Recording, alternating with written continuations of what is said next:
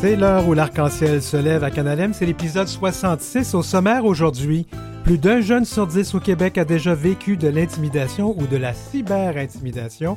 Les plus touchés sont évidemment les personnes queer et on en parle. On va parler donc de la journée du chandail rose contre l'intimidation. Ça, c'est mercredi. Illégal dans seulement 15 pays, dont le Canada, un symposium pour mieux aider les victimes de ces tortures qu'on appelle les thérapies de conversion, qui sont un symposium organisé par la Fondation Émergence. Une candidate républicaine brûle des livres parce qu'il parle d'orientation sexuelle et d'identité de genre. C'était la chronique Make America Queer Always. Et on parle d'amour, d'amour lesbien à ma vie en cinéma queer. Vous écoutez L'heure où l'arc-en-ciel se lève avec Denis Martin Chabot. Et oui, l'heure où l'arc-en-ciel se lève du 26 février 2024. Nous, on aime les histoires d'amour dans tous les genres, dans toutes les orientations. en passant, moi, j'ai pas de chum. Bon, allez, on passe à autre chose. Alors, bonjour tout le monde. Plus d'un Québécois sur dix a déjà vécu l'intimidation ou la cyber-intimidation. C'est ce que rapporte l'Institut de la statistique du Québec. 12 des 12 ans et plus en ont vécu en 2022. Les personnes les plus touchées sont les personnes de 12 à 17 ans LGBT, et les personnes LGBTQ. L'Institut de la statistique du Québec les définit, comme, définit donc la cyberintimidation ou l'intimidation comme des gestes agressifs qui ont pour effet de nuire à la personne visée. Ils sont répétitifs et surviennent lorsqu'il y a une inégalité des rapports de force entre l'auteur de ces actes et la personne visée. Bonjour, Joanne Godet. Odette. Odette. Bonjour. Bonjour. Alors, vous êtes la présidente euh, de Interling. Interling est un organisme donc, de soutien pour les personnes LGBT. On peut appeler, c'était connu dans le passé comme euh, Gay Écoute. Gay Écoute. Alors, on utilise quels accords et quels pronoms avec toi? Pour moi, ça va être le L, s'il vous plaît. Parfait. Donc, on parle d'intimidation parce que c'est la journée du chandail rose, euh, mercredi le 28 février. D'ailleurs, je porte fièrement, Le, chandail oui, d'Interling. Euh, pourquoi Interling s'implique-t-elle dans cette journée-là? Parce que c'est euh, très important de parler de l'intimidation et les statistiques que tu mentionnais plus tôt, c'est vraiment effrayant de voir la surreprésentation des communautés LGBTQ au niveau de l'intimidation.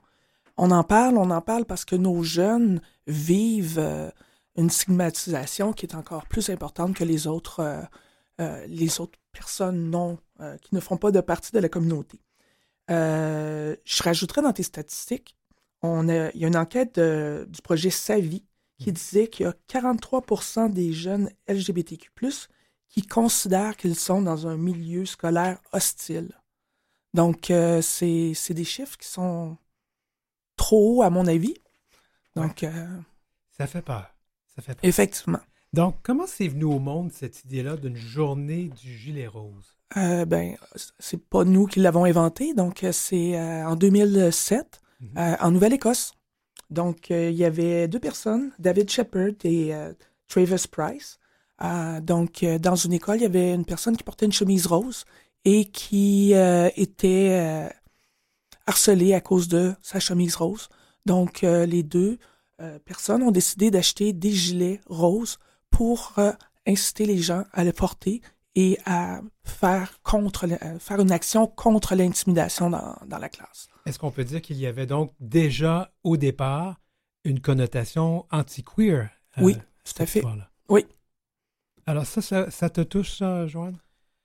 Oui, ça me touche parce que je crois qu'on peut dire que toutes les personnes ici ont vécu ce, type de, choses-là, euh, soit qu'on est trop masculine, pardon, masculine pour une femme ou trop euh, des airs euh, efféminés pour... Il y a beaucoup de gens qui ont vécu cette, cette intimidation-là. Oui, je l'ai vécu. Mais on rentre pas là-dedans, c'est pas mon propos, mais j'ai vécu ça, je sais de quoi on parle ici. À Interling, vous êtes donc le service vous êtes, vraiment dans la première ligne, si tu me permets de, oui. pléonasme, là, dans, ce qui se passe. Le Service canadien des renseignements de sécurité a à l'œil pour risque de violence toute cette mouvance anti-genre au Canada. C'est sérieux, non? Alors, comment ça se traduit, ça, sur le terrain pour notre monde? Ben, en fait, euh, ça peut. Euh, on a des gens qui nous. Je vais parler des jeunes. Mm-hmm. On a quand même euh, environ 30% de nos appels ou des recours à nos services qui sont faits par des jeunes. Euh, donc, euh, les jeunes peuvent nous appeler parce qu'ils vivent de l'intimidation. Ça peut être aussi pour le coming out. ça peut être euh, pour des idées suicidaires, euh, mais euh, effectivement, euh, encore aujourd'hui, on a besoin d'être là pour les écouter, être là pour les supporter et euh, faire en sorte, avec la journée, euh, de, de trouver des moyens de faire disparaître un jour cette intimidation-là. Mais je posais la question parce qu'il y a quand même là cette mouvance Oui. anti-genre, parce que c'est le nom qu'on lui a Oui. donné. Euh, Est-ce qu'on voit une recrudescence des actes d'intimidation, de cyberintimidation, euh, depuis que ça, ça arrive, là, depuis deux ans ou trois ans? Mais c'est- c'est sûr que euh, si on prend les marches qui ont eu lieu à, Montréal cet automne, euh, excusez-moi, le, le nom m'échappe, mais donc qui ont envoyé la polarisation. Euh, il y a aussi les événements qui, euh, le- la mort euh, aux États-Unis d'un- d'une personne queer dans les toilettes. Elle n'est pas Oui. décédée dans les toilettes, mais la, la personne a été agressée dans, dans des toilettes. Moi, je crois que oui, il y a une recrudescence pour répondre à tes questions. Oui, puis, merci de préciser, c'est arrivé en fin de semaine aux États-Unis. Oui. Il y a une personne non binaire qui Oui. euh, s'est retrouvée dans une salle de bain, une salle de toilette, puis elle a été, euh, cette personne a été agressée. Alors, parlons de ces nouvelles formes. Ça, c'est une forme assez typique, violente, euh, qu'on connaît. On sait Oui. que c'est quoi de l'intimidation. Mais là, on voit ça sur les, euh, sur, en ligne, les réseaux sociaux. Euh, oui, ça a toujours été là. Je sais pas si, est-ce que c'est pire que c'était? Euh, j'aurais pas de statistiques à te sortir, mais euh, euh, je crois, oui, c'est pire. Comment, euh, comment on mesure l'intensité ou le, le- le problème euh, euh, chez Interlink? Comment est-ce qu'on on mesure la, la- la problématique ou le problème? Est-ce qu'on est en train de... de- de- parce qu'il me semble que le- la, Oui. la haine sur les réseaux sociaux est en hausse. Est-ce qu'on pense Oui. que c'est... Recevez-vous plus d'appels qu'avant? Euh, Malheureusement, j'aurais pas de Il statistiques n'y a pas de statistiques là-dessus. Parce qu'il faut, faut se rappeler que je suis plus comme sur le Oui, conseil d'administration, donc euh, malheureusement, je pourrais pas te sortir euh, des chiffres, mais euh, tous les appels qu'on a vont être catégorisés pour justement pouvoir voir quelles sont les tendances. Alors, votre campagne s'appelle Spécialiste de la tendresse. Oui. Alors, moi, j'avoue que j'ai trouvé ça très génial. Ça vient d'où, cette belle idée-là? Mais en fait, euh, nous avons un comité de jeunes qui ont travaillé sur ce projet-là. Euh, donc, euh, avec la collaboration de, de Desjardins, Mhm. on a un, volet plus dédié pour les jeunes. Donc, ils ont développé le, le, le principe. On a Théo Le- Leroux, pardon, je suis juste être sûr de pas... qui a illustré, le- donc c'est un artiste illustrateur qui a fait le, notre beau... notre beau chandail que vous pouvez euh, vous procurer chez Interligne. Oui. Donc, euh, Interlink.co, c'est ça? oui, Mhm. Bien sûr, merci. Euh, donc, c'est. on voulait comme. Pas, je devrais pas dire on, mais les jeunes ont voulu mettre une perspective de dire quel, quel genre d'action qu'on peut faire contre l'intimidation. Puis là, on est allé plus sur un côté plus positif avec la tendresse, la bienveillance. Donc, on espère comme allumer les jeunes à avoir à être plus positifs que, que négatifs. La tendresse, la bienveillance. Puis c'est quoi que disait déjà euh, Louise Latraverse? Non, je pense que j'ai pas le droit de dire ça en nom. Euh, alors concrètement, Ça commençait par l'amour, hein? Concrètement, donc vous allez faire quoi là jeudi? En fait, jeudi, on invite les gens à de prendre position contre l'intimidation. Donc, qu'est-ce que ça veut dire? Ben, premièrement, commandez votre T-shirt, portez-le fièrement, euh, prenez-vous en photo, partagez sur vos réseaux sociaux avec les mots euh, clic ensemble contre l'intimidation. Que- Ah, oui, continue. mais je pourrais aussi dire que euh, travailler, euh, travailler contre l'intimidation, c'est aussi prendre action dans la vie de tous les jours. Qu'est-ce qu'on veut dire par prendre action dans la vie de tous les jours? C'est de agir quand on est témoin d'un d'un acte d'intimidation. Euh, c'est d'offrir du soutien à la personne qui a vécu de l'intimida- de l'intimidation, pardon, de l'écoute, et d'avoir des comportements respectueux. Mhm. Donc, euh, c'est une façon de... comme on pourrait euh, faire ça. Euh, prendre action, faire de quoi, faire Oui. quelque chose, c'est ça prend un certain courage et des fois, euh, on risque de finalement devenir la victime d'intimidation quand on agit. On est vraiment dans un drôle de monde, hein? Oui, on est dans un drôle de monde. C'est sûr que je suis pas en train de dire aux gens d'aller se mettre en danger. Euh, mais il y a aussi la possibilité de dénoncer des, euh, des actes. Donc, euh, il y a, il y a- c'est pas nécessairement euh, d'intervenir directement, si ça peut causer des, des problèmes, mais quand même de au moins être là comme soutien. Est-ce qu'on peut recommander des choses aux personnes publiques, notamment les politiciens, pour arrêter d'être des gros boulis parfois? Ça serait peut-être pas de mauvaise Oh my, my, my. Parce là, qu'il donne je- pas un bon exemple, je trouve. Ah, je, je, je peux pas dire des choses à- ici, mais disons qu'on va dire qu'à l'Assemblée nationale, ça vole pas toujours haut et qu'il y aurait, y aurait euh, matière à être de meilleurs exemples. Voilà. Alors, au-delà de cette journée, parce que l'intimidation, comme on l'a dit, c'est pas uniquement une journée dans l'année, Mhm. ça veut dire qu'Interlink fait quoi à part cette journée, cette campagne-là? Ben, en fait, nous sommes là toujours pour, euh, par rapport à l'intimidation. Euh, on est tout le temps là pour euh, les gens qui ont besoin de, de discu- discuter de leur, de, de choses qu'ils ont pu vivre.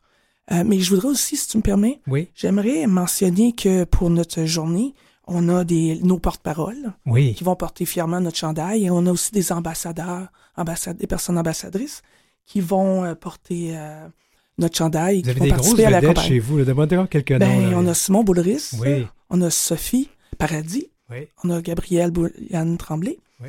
on a, dans les ambassadeurs, on a, là, j'aurai pas la liste complète, mais on a Catherine Levac, Chloé Robichaud, Guillaume Lambert, Carl Hardy, etc., etc. Et moi, je vais le porter, mon chandail. Oui, donc, Pour les trois Martin prochains jours. Chabot. Oui, je- pour les trois prochains jours, mais là, peut-être qu'il va falloir que je le lave entre-temps.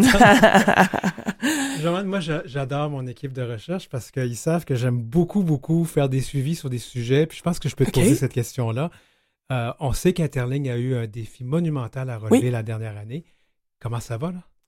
Ben, on a, on peut dire qu'on reprend notre souffle parce qu'on a eu un financement, euh, conjo- je, vais, je vais dire conjoint fédéral provincial. Donc, c'est le, le- le gouvernement fédéral qui a fourni euh, euh, des montants qui nous amènent pour trois ans un, euh, un certain financement.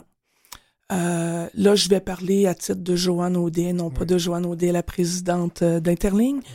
Euh, c'est pas nécessairement 100% l'argent qu'on qu'on a. Des fois, on a des projets, Oui. mais c'est pas la mission encore. Donc, euh, ça, c'est le fun, on est content, on va pouvoir faire des choses, mais on doit encore parler de la mission et du financement récurrent. C'est un thème qu'on ne peut malheureusement pas abandonner parce que c'est pas un thème qui est réglé pour, pas juste pour Interling, Pour plusieurs organismes. pour plusieurs organismes communautaires. Joanne Audet, présidente de Interling, merci d'avoir été avec nous. Ça me fait plaisir. En bref, Un États-Unien âgé de 20 ans a été condamné à 18 ans de prison pour avoir jeté des cocktails Molotov sur une église accueillant un événement de drag queen dans l'Ohio. Eamon Penny, arrêté en mars 2023, avait plaidé coupable en octobre d'incendie d'église motivé par la haine et d'utilisation de feu et d'explosifs pour commettre un crime. Le jeune homme était membre d'un groupe d'extrême droite. On sait que les spectacles de drag queens sont devenus l'une des principales cibles des milieux conservateurs américains. Eamon Penny avait participé à une manifestation contre la tenue d'une heure de compte avec une drag queen, arborant un drapeau nazi et criant des insultes racistes et homophobes, selon des documents judiciaires. L'opposition au show de drag queen prend parfois un tour violent. L'organisation GLAD de défense des droits LGBTQ+, a recensé plus de 160 manifestations ou menaces contre des représentations de shows de drag queen en 15 mois, du début 2022 au 31 mars 2023. Source Comitid. Vous écoutez L'heure où l'arc-en-ciel se lève avec Denis Martin Chabot.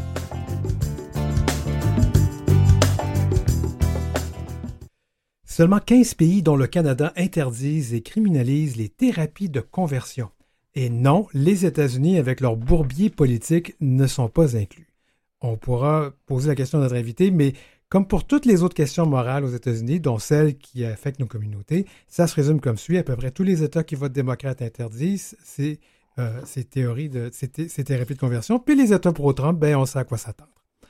Les thérapies de conversion sont ni plus ni moins de la torture. Ça, c'est pas moi qui le dis c'est les Nations Unies. La Fondation Émergence au Québec a pris ce dossier en main car euh, il est interdit euh, ici au Canada d'avoir et au Québec d'avoir ces, thérapies-là, mais ça ne veut pas dire qu'il n'y en a pas des petits fins qui essayent de passer outre les lois, puis qu'il y a peut-être, il y a surtout des gens qui ont vécu ça, puis que ça a été très difficile. Je ne vais pas faire des blagues, là, j'en ai fait un peu, là, mais c'est quand même très, très sérieux. Alors, la Fondation Émergence organise un symposium sur la question et pour en parler, je reçois un invité régulier, je vais dire même un de nos chouchous, le directeur général de la Fondation Émergence, Laurent Brault. Bienvenue à l'émission. Merci.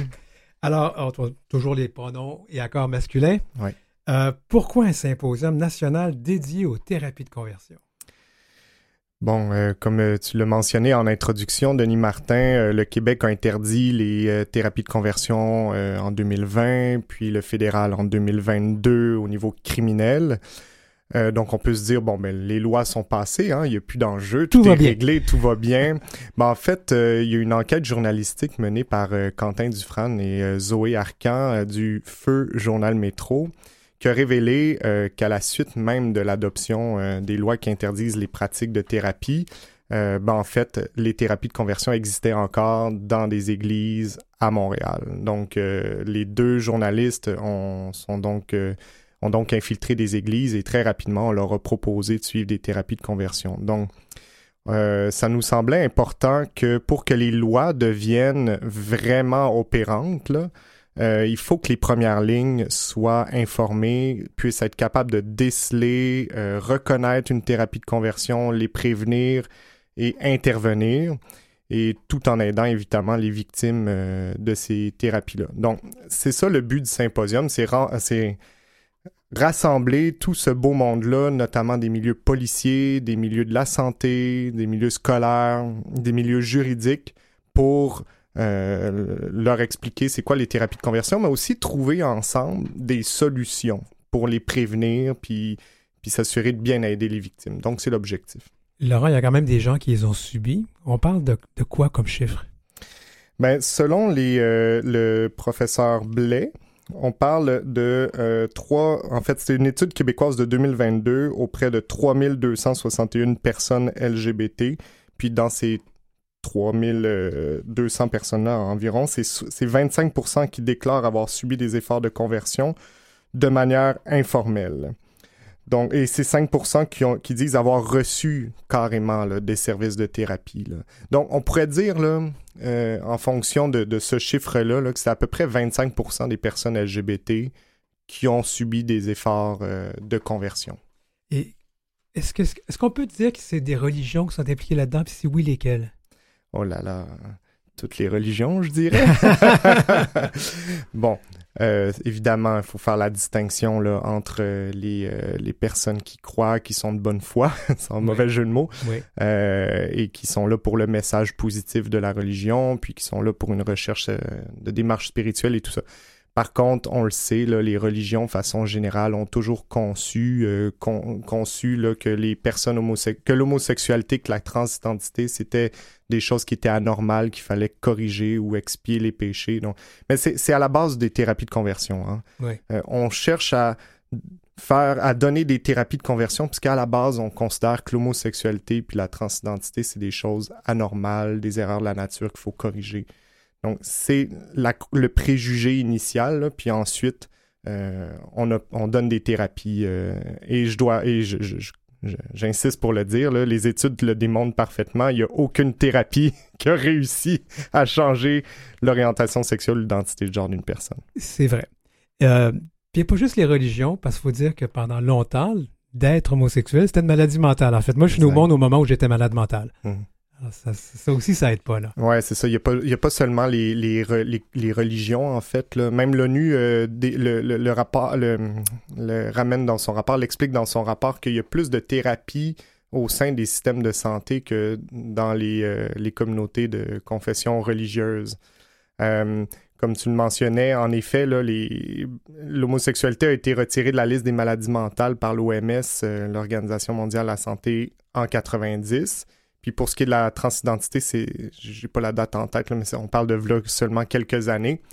Donc, je pense que personne de dupe dans le, dans le système de la santé actuellement. Là, les gens savent que l'homosexualité, de façon générale, savent que c'est pas une maladie euh, mentale, mais ces intervenants, ces intervenants, ces intervenants-là n'ont pas été nécessairement formés pour bien accompagner les personnes LGBT. Donc, c'est une chose de pas considérer ça comme une maladie mentale, mais savoir comment adapter sa pratique euh, pour les communautés LGBT, c'en est une autre. Oui, je me permettrai juste un commentaire là-dessus. Je pense que l'homophobie, c'est une maladie mentale, mais là, on parle d'une autre affaire.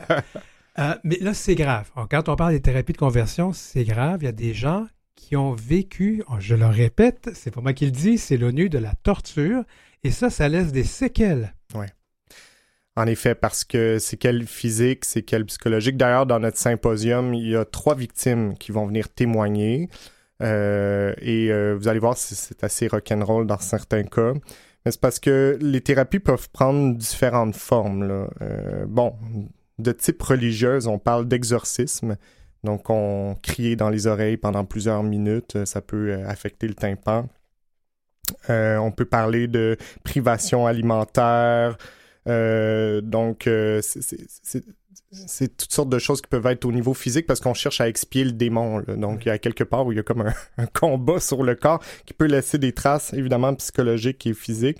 Puis de type plutôt au niveau de la santé, euh, les thérapies euh, au niveau de la santé, on parle de médicaments supprimant ou augmentant la libido. Donc, euh, si, par exemple, je voudrais avoir plus d'attirance envers les femmes, ben, on va me donner de la testostérone en espérant que je développe plus d'attirance. Et inversement. Hein. Euh, des traitements hormonaux, on peut parler de psychothérapie. Euh, quand, on, quand on est euh, dans une psychothérapie qui est de plusieurs années, puis l'option même qu'une personne soit trans n'existe pas dans la tête du psychothérapeute, ben après trois ans de recherche de souvenirs d'enfance, ça peut malheureusement laisser des séquelles psychologiques. Donc, on peut parler aussi de séances de coaching, des camps de féminité de masculinité, euh, des thérapies par aversion. Donc, euh, on a le choix, là. My God, hein, les gens avaient beaucoup d'imagination. Oui. je ne sais pas si même, je pense que c'est allé jusqu'aux électrochocs dans certains endroits. C'est assez. Euh, Absolument. donc, ce symposium-là, c'était quoi le défi d'organiser ça? Bon, ben, c'est de contacter ces milieux-là, euh, de les intéresser à venir euh, une journée, là, étudier le, sujet avec nous. Euh, donc, c'est d'aller recruter, mais là, on est à peu près une centaine de personnes. Ah mais il reste de la place, hein, si les gens veulent venir. Vous êtes plus que les bienvenus. également, je dirais, un des, des enjeux qu'on a, c'est de développer une, ce que j'appelle une trajectoire d'aide. Donc, euh, qu'arrive-t-il si je suis victime de thérapie? Vers qui je me tourne en premier? Là? Évidemment, on réfère à Interling euh, qui, euh, qui, offre une ligne d'écoute et qui peut guider ensuite la, personne convenablement. Mais au niveau juridique, par exemple, vers qui on peut les orienter? Qui sont les experts sur ce sujet-là? C'est pas encore défini, c'est pas encore clair. Donc, on veut aider les victimes le mieux qu'on peut, puis on veut s'assurer que tous les, les intervenants de la première ligne euh, ça soit clair, puis qu'on puisse se dire, OK, au niveau scolaire, c'est comme ça que ça fonctionne. Au niveau euh, des, de la police, que les policiers, quand ils découvrent une thérapie de conversion, ils savent exactement quoi faire. Donc, c'est cette trajectoire-là d'aide que, que, je souhaite euh, ultimement créer. Tu as mentionné qu'il y avait trois personnes qui vont témoigner. Ça, c'est un défi de demander à des gens de s'exposer comme ça devant un groupe. Comment vous vous êtes pris? Par notre réseau.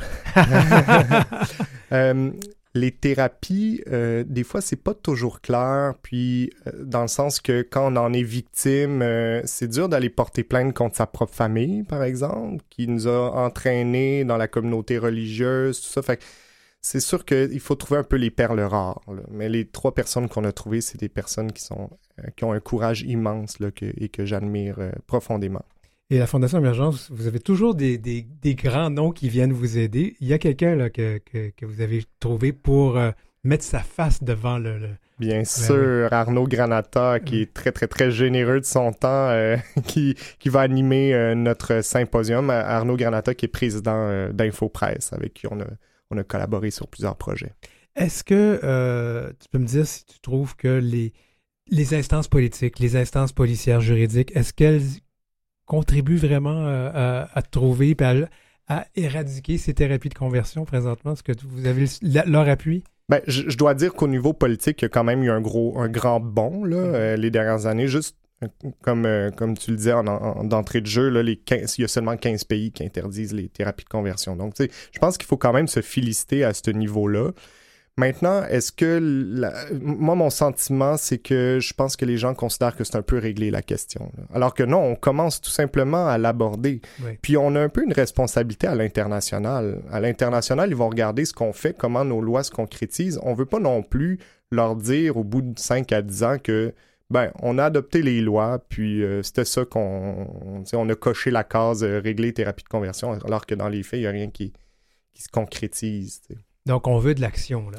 On veut de l'action. Je pense qu'on pourrait en faire beaucoup plus. Et les résultats de ce symposium, ça va se trouver où et ça va servir à qui? Bon, on va, il y a des prises de notes, on enregistre, on veut rédiger des actes du symposium qui, on l'espère, va définir la fameuse trajectoire dont je parlais, ou du moins euh, une ébauche, puis des recommandations pour les différents milieux, parce que je veux, je veux qu'on aille plus loin sur cette thématique-là, mais je ne sais pas encore où ça va aller. C'est ça, la, c'est ça la beauté du symposium, ça va se construire avec les gens qui vont être là. Et là, je me permets de sortir de l'entrevue puis de poser une autre question. Euh, j'aimerais souligner que ça fait 10 ans que tu es à la Fondation Émergence. oui. Comment tu, comment tu vis ça? Comment tu fais pour être là aussi longtemps? Ah. Ah, rapidement, parce qu'on n'a pas beaucoup de temps, oui. Ah, je, je faisais un peu le bilan là, euh, ces temps-ci. Euh, le temps passe vite, c'est fou.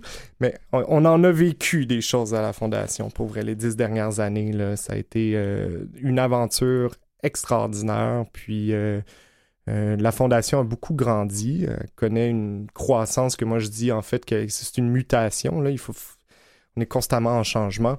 Puis on a plusieurs programmes et tout ça. Mais moi, je pense que la Fondation a un impact puis euh, ça change la société. Puis t'es là encore pour un bout de temps.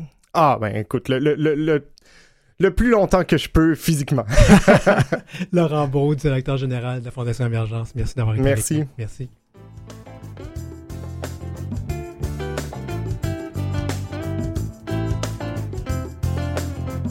Pour joindre l'équipe, écrivez-nous à heurciel.gmail.com. C'est heurciel en un seul mot et en minuscule gmail.com. Suivez Denis Martin Chabot sur Facebook ou Instagram à DM Alors, vous pouvez aussi nous suivre sur LinkedIn. Oh, je viens de me faire prendre à parler pendant que le micro s'ouvrait. Alors oui, vous pouvez nous suivre sur LinkedIn aussi parce que c'est là qu'on trouve des informations vérifiées et crédibles. Et en deuxième partie d'émission, on va parler des livres qu'on brûle aux États-Unis, puis on va parler, ben, on brûle d'amour. Et cette fois-ci, c'est de l'amour entre femmes. À la chronique Ma vie en cinéma queer.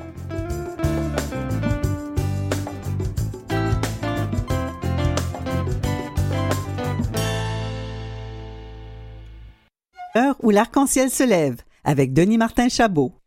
Ah, il y a de l'amour dans l'air. C'est à ma vie en cinéma queer.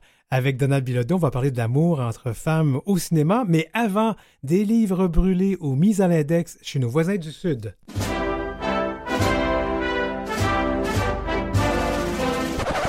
Let's make America queer always. Make America queer always. Un regard sur les États-Unis avec Chantal Nadeau. Chantal Nadeau, bonjour. Bonjour, Denis Martin. Alors, la gang de Trump en rajoute euh, une candidate républicaine au poste de secrétaire d'État au Missouri, Valentina Gomez, publie une vidéo sur X dans laquelle elle brûle au lance-flammes, rien de moins, un livre, des livres, dont un livre québécois, jeunesse, traitant des questions liées à la sexualité. Puis à la fin, là, elle reprend le slogan de MAGA, pour ceux qui ne savent pas ce que c'est, c'est Make America Great Again. Nous, on préfère de Make America Queer Always, euh, popularisé par Donald Trump. Ben, Chantal, commençons par cet événement. Raconte-nous ce qui s'est passé et surtout l'impact de cette vidéo. Bon, comme tu disais, euh, Denis Martin, euh, bon, la candidate Valentina Gomez a fait la promesse que, si elle était élue comme secrétaire d'État, elle allait brûler tous les ouvrages qui, pour elle, et sexualise nos enfants.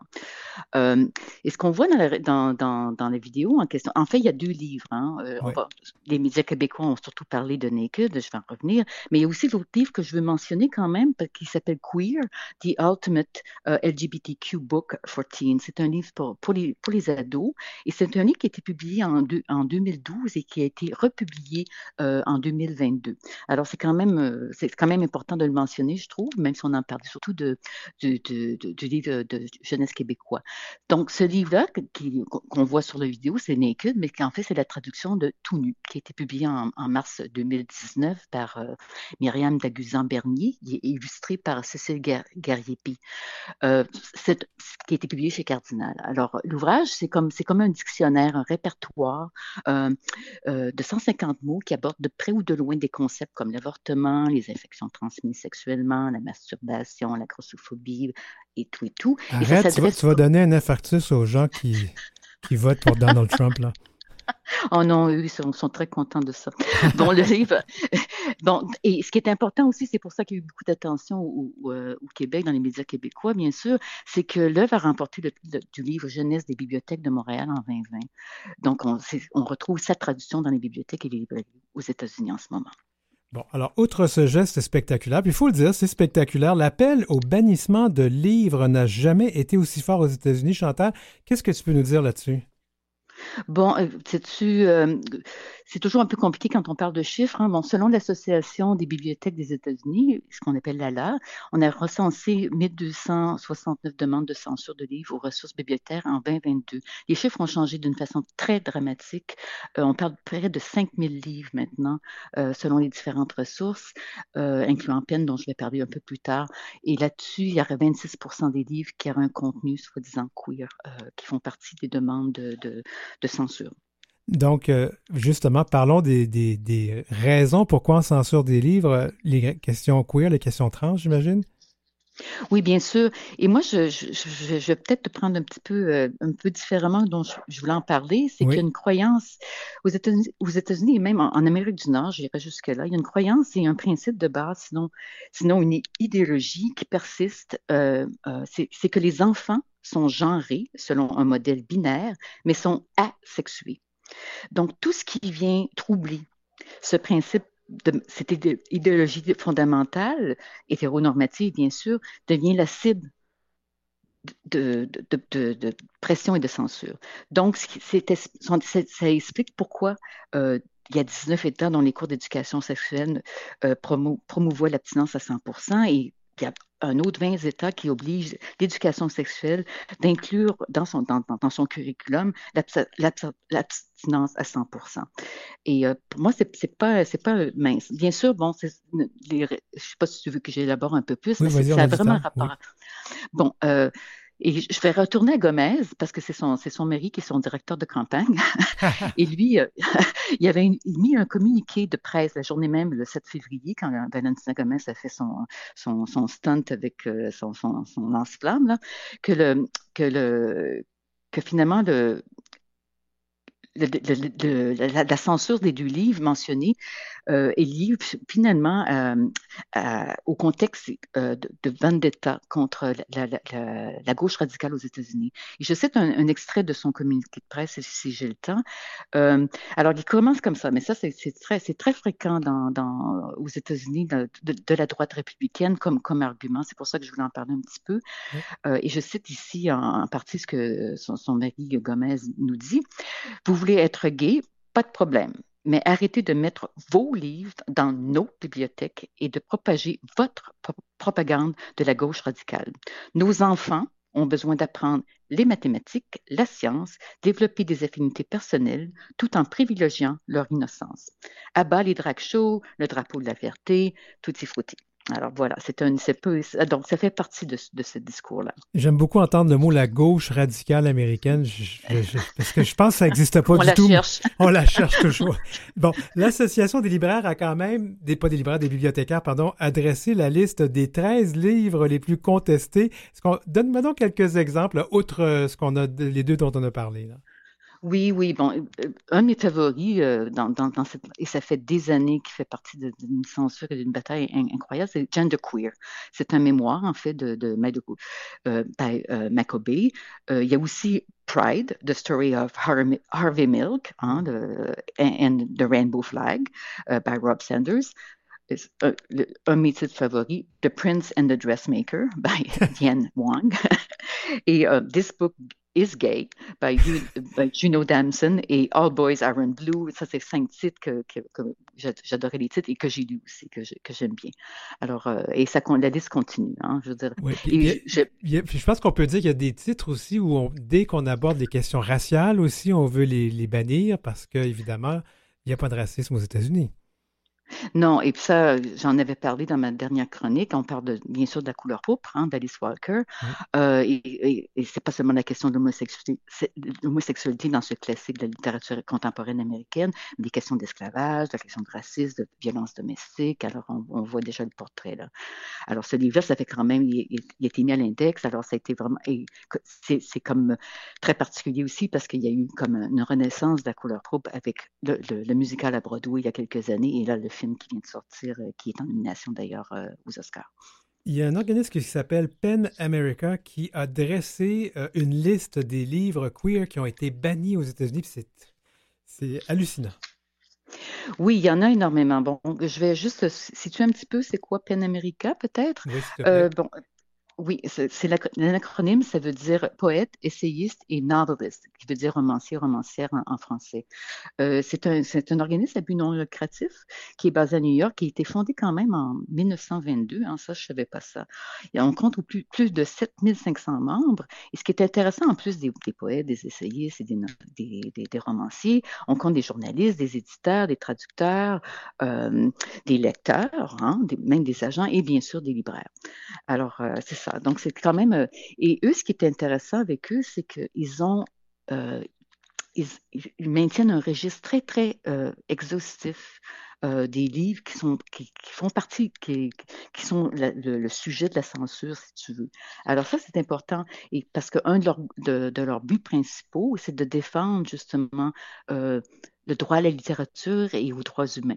Alors, c'est donc, et, avec toute leur, armée de personnes avec qui ils travaillent, ils réussissent quand même à, ramasser énormément d'informations. Alors, c'est pour ça que les chiffres qui viennent de PEN America sont quand même, euh, parce que les sources sont multiples, permettent d'avoir, un- je une, radiographie un petit peu plus euh, euh, précise de, l'impact et le, mouvement de, censure qui se passe aux États-Unis, surtout pour tout ce qui touche la diversité, incluant bien sûr euh, pour la diversité LGBTQIA+. Parce qu'on on parle là qu'il y a vraiment une attaque euh, concertée contre tout ce qui est LGBTQ.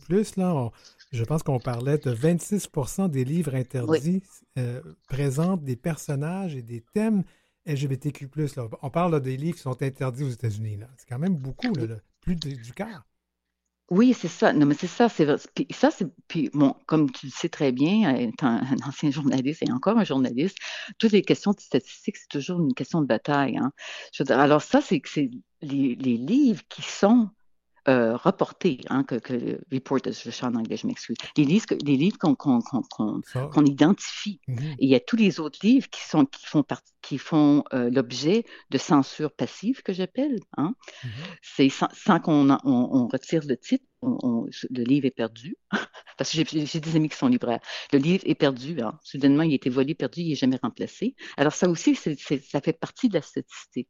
Et Wow. certains livres sont, sont, sont comme disparaissent des, des rayons et, et puis ils sont jamais remplacés.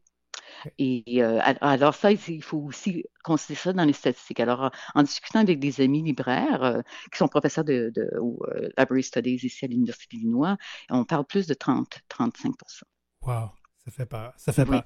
peur. Juste, je vais faire une petite parenthèse parce que je suis membre, moi, de PEN Canada.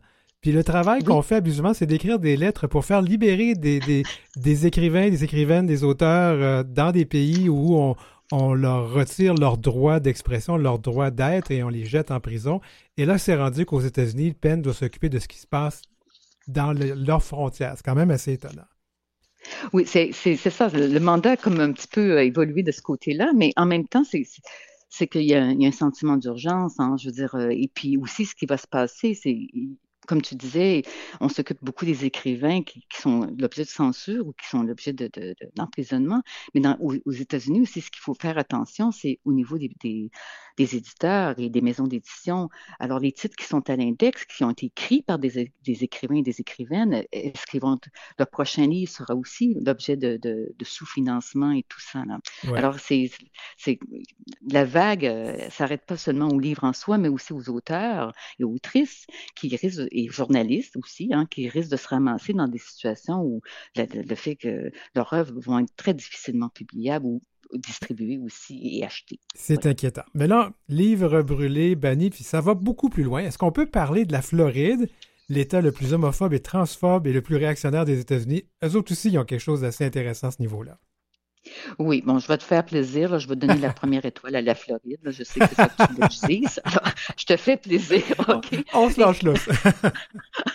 Alors, voilà ça. Je donne la première étoile à la Floride, bien sûr, parce que, bon, c'est sûr que là, il y, a, un mouvement de, de, roulement euh, en Floride qui est assez inquiétant et comme on s'est reporté régulièrement dans les médias. Mais la Floride est très active avec plus de 84 lois anti-LGBTQIA+, en seulement en 2023, soit près de 15 de, des 600 lois qui ont été votées ou déposées en 2023 aux États-Unis. On parle de 49 États. Ici, ça a été rapporté par euh, Human Rights Campaign. Donc, euh, mais je ne voudrais pas qu'on oublie non plus la Louisiane, le Missouri et le Texas, euh, qui sont les trois autres États que je dirais que, à égalité en deuxième position. deuxième étoile pour, pour ces trois États-là. mais, mais ces chiffres-là, c'est une radiographie indicative mais qui n'est certainement pas exhaustive du, du portrait global. Alors, pour, pour euh, nos auditeurs, nos auditrices, je pense qu'il est important, moi, quand je regarde ces chiffres-là, quand je regarde la situation aux États-Unis, il y a deux choses, deux indicateurs auxquels je, je, je, je m'attarde très, très euh, précisément. C'est l'accès à l'éducation, bien sûr, qui fait partie justement de la censure de tous les livres ici, hein, et aux soins de santé. Et, et en ce moment, bien sûr, mené par la Floride à, à tambour battant, toutes les questions concernant le, euh, le débat sur les inhibiteurs de puberté pour les, pour, euh, pour les adolescents qu'on essaie absolument de bloquer. Alors, euh, donc, ça va affecter les, bon, des ados non binaires ou ceux qui veulent faire une transition. Alors, ces questions-là sont super importantes. Aussi, l'accès à, à, des soins psychologiques. Hein? Alors, voilà, fait que c'est pour moi, ça fait partie. Ces deux indicateurs-là, il y a, d'autres choses. On parle beaucoup de violence, et puis ça, je, minimise mais pas ça, Mais ça sera le sujet de notre prochaine chronique, Chantal. Oui, je, te, je, je, vais, je, vais, te concocter quelque chose. Ben, merci beaucoup encore. OK, bye-bye. Chantal Nadeau, donc, qui nous parlait des États-Unis. Vous écoutez L'heure où l'arc-en-ciel se lève avec Denis Martin Chabot.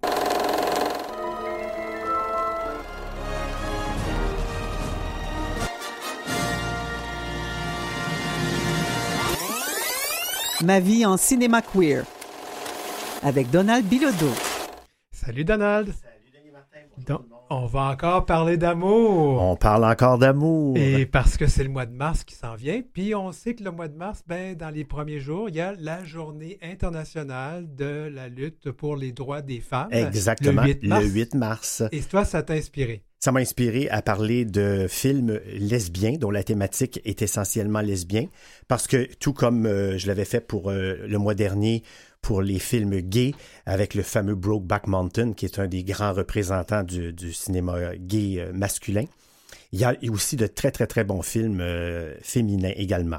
Alors le premier titre est un drame dont l'histoire peut paraître compliquée. Je vais essayer de vous l'expliquer. Écoutez bien parce que c'est quand même il y a du stock. Donc, euh, le film s'appelle The Hours, ou tout simplement Les Heures en version euh, française. C'est un film de 2002 du cinéaste britannique Stephen Daldry. Il s'agit d'une adaptation du roman du même titre de Michael Cunningham. Et ça raconte une journée cruciale des vies respectives de trois femmes de différentes époques dont les destins sont interconnectés par le roman de Virginia Woolf, Mrs. Dalloway. Alors, la distribution des gens en partant, elle est 5 étoiles. C'est une mhm. distribution féerique. Nicole Kidman joue là-dedans. Elle a gagné l'Oscar d'ailleurs. Tous les autres acteurs et les actrices ont déjà été nominés aux Oscars. Meryl Streep, Julianne Moore, Head Harris, John C. Reilly, Miranda Richardson, Allison Janney et Tony Collette pour ne nommer que ces quelques noms. Alors, voici l'histoire plus en détail. Ça se divise en trois parties. Vous avez Virginia Woolf, donc on est euh, au début du 20e siècle, euh, qui est jouée par Nicole Kidman, qui est accablée par la maladie mentale et qui s'ennuie dans sa banlieue londonienne où son mari Leonard l'a amenée pour qu'elle euh, se repose de l'agitation de la ville. Elle commence donc à écrire une nouvelle œuvre qui s'appelle Mrs. Dalloway, qui sera la plus grande réussite de sa carrière. Alors le film débute et finit par son suicide dans la rivière proche. Elle laisse à son mari un mot où elle le remercie pour sa patience et lui dit qu'elle n'aurait pu être plus heureuse. Euh, plus récemment, toujours dans le même film, il y a la vie de Laura Brown, qui est jouée par Julianne Moore, qui est une mère au foyer dans les années 50 et qui souffre d'angoisse et d'un mal-être profond. Elle lit le roman Mrs. Dalloway et comprend que le suicide mettrait fin à ses tourments. Son jeune fils, Richie, est le seul à percevoir la fragilité de sa mère et il en est bouleversé. Après un très léger flirt avec sa voisine, incarnée par la toujours charmante Tony Collette, Laura finit euh, finalement choisit pardon de, vivre euh, sa vie, mais au prix de l'abandon de sa famille, abandon dont elle ne regrette pas l'ignominie puisqu'elle est commandée par l'instinct de survie. Et plus récemment encore, on a le personnage de Clarissa qui est joué par Meryl Streep, qui est une éditrice de New York au 21e siècle, qui elle vit évidemment en couple lesbien avec Sally et, qui s'occupe depuis des années de son meilleur ami Richard Brown, qui se trouve à être le petit Richie, le fils de Laura, hmm. donc de Julianne Moore, qui est atteint du sida. Elle organise une réception en l'honneur du prix littéraire reçu par Richard, mais celui-ci dans l'après-midi précédant la cérémonie, se défenestre sous les yeux de Clarissa. Richard l'appelle Mrs. Dalloway, car elle est effectivement la version modèle du personnage de l'héroïne de Virginia Woolf, qui s'interroge sur le bonheur et s'enlise dans une euh, existence futile. Les personnages sont émouvants, la réalisation est claire et sobre, et pour vous donner encore plus le goût de vous y intéresser, je peux vous dire que la musique signée Philip Glass est sublime. Autre film, Carol. Carol, un grand classique de Todd Haynes fait en 2015. C'est une production adaptée du roman de Patricia Highsmith qui s'appelle The Prince of Salt. En fait, pour être plus précis, Patricia Highsmith a dû écrire euh, ce roman-là sous un pseudonyme à l'époque, le pseudonyme de Claire Morgan, en 1952 donc, dans une première version qui a été censurée. La version intégrale du texte est sortie euh, plus tard sous la signature euh, du vrai nom de Patricia Highsmith. Alors, c'est dire comme les choses ont quand même un petit peu euh, évolué dans le milieu de la littérature et du cinéma. Alors, Carol, c'est l'histoire d'une mère de famille bourgeoise dans le New York des années 50 qui est en instance de divorce et qui vit une liaison amoureuse avec une jeune employée d'un grand magasin euh, Carol est incarnée par Kate Blanchette, ou devrais-je plutôt dire une Kate Blanchette impériale.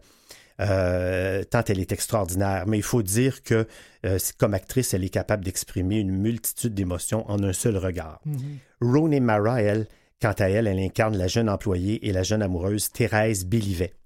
Le film aborde le thème de l'homophobie et du sexisme dans l'Amérique conservatrice des années 50.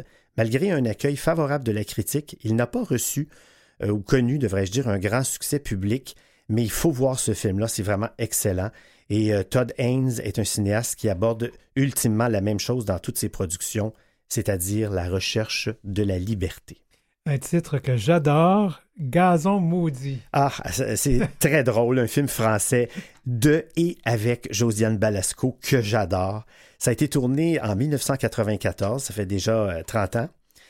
Mécontente des nombreuses absences de son mari, Alain Chabat, une mère de famille, qui est incarnée par la délicieuse Victoria Abril, se laisse séduire par une lesbienne qui s'installe chez elle. Je peux dire de ce film qu'il est à la fois léger, rafraîchissant et sensible et que les personnages sont décrits avec tendresse. En clair, ce sont des variations agréables sur le thème du triangle amoureux et les deux actrices sont fort sympathiques. Et puis on va parler d'une production France-Québec, euh, non, Québec-Canada, pardon, euh, qui s'appelle Quand tombe la nuit. C'est ça, Quand tombe la nuit, ou dans la langue de Shakespeare, When Night is Falling. Mm-hmm. C'est un film de Patricia Rosema avec euh, une actrice québécoise que j'adore, qui est toujours excellente, la délicieuse Pascale Bussière, et également la comédienne torontoise Raquel Crawford. Alors l'histoire, c'est une enseignante qui doit bientôt se marier, est troublée par sa rencontre avec une flamboyante artiste de cirque qui la désire.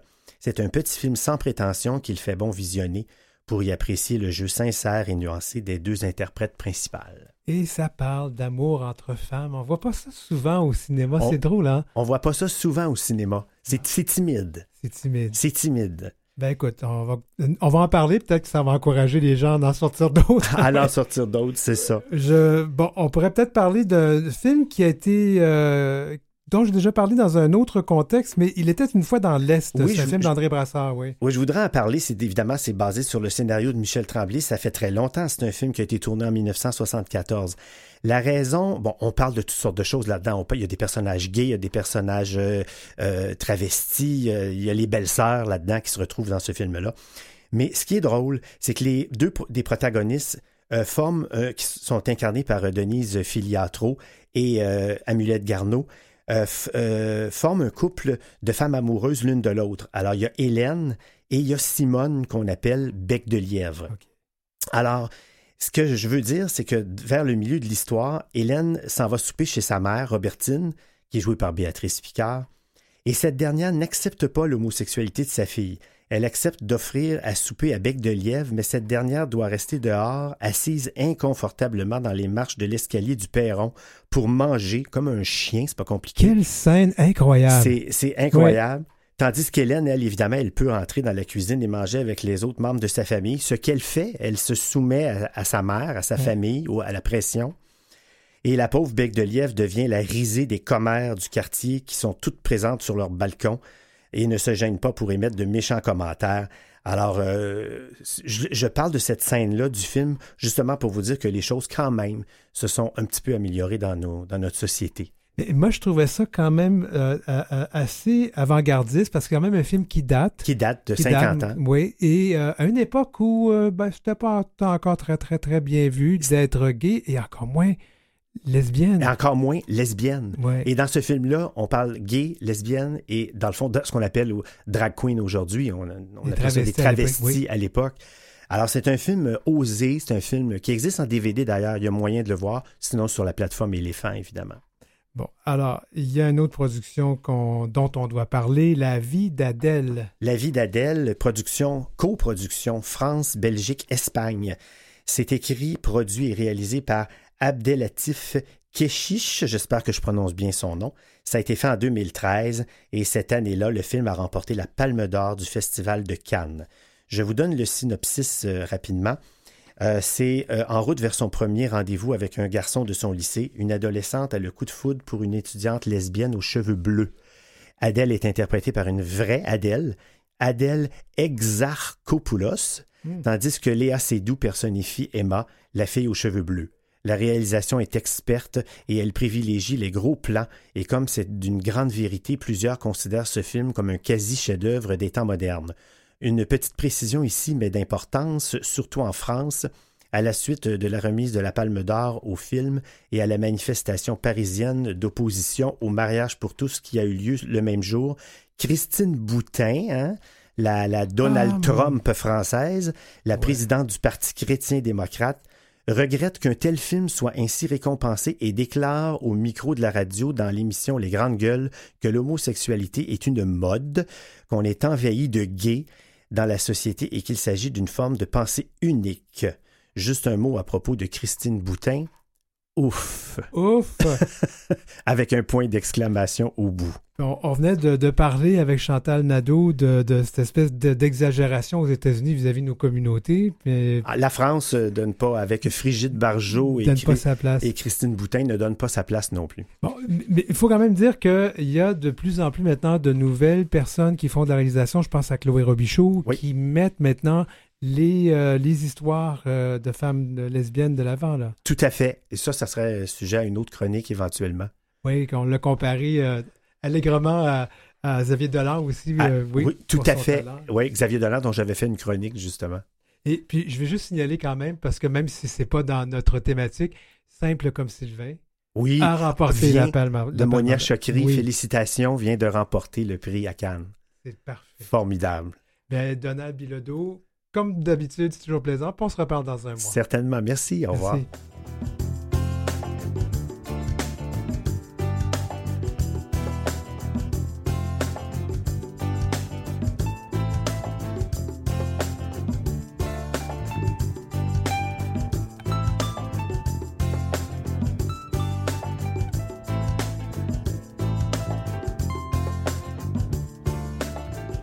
Pour joindre l'équipe, écrivez-nous à heurciel.gmail.com.